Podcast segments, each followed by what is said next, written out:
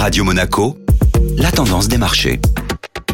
Et la tendance des marchés avec Société Générale Private Banking. Bonjour Anna Ranou. Bonjour Benjamin. Les chiffres des prix à la consommation aux États-Unis pour le mois de novembre ont animé la séance d'hier. L'inflation américaine est ressortie légèrement en dessous des attentes à 7,1% sur un an contre 7,3% attendu par le consensus soutenu par la baisse des prix à la pompe. Ce taux, le plus faible depuis décembre 2021, confirme ainsi une tendance déflationniste. Après l'annonce de ces chiffres, les indices américains étaient en progression de 1,3% pour le S&P 500 et 2% pour le Nasdaq à la clôture de la bourse européenne. L'indice parisien, quant à lui, n'était pas en reste puisqu'il a terminé la journée à 6744 points, enregistrant donc un gain de près de 1 point sur la séance. Sensible à l'évolution des taux, ces chiffres ont logiquement profité aux valeurs technologiques, à l'image du segment des semi-conducteurs qui est ressorti en hausse de plus de 4%. Avec une performance de 5%, le secteur de l'immobilier s'est également démarqué en décrochant la première place du marché européen.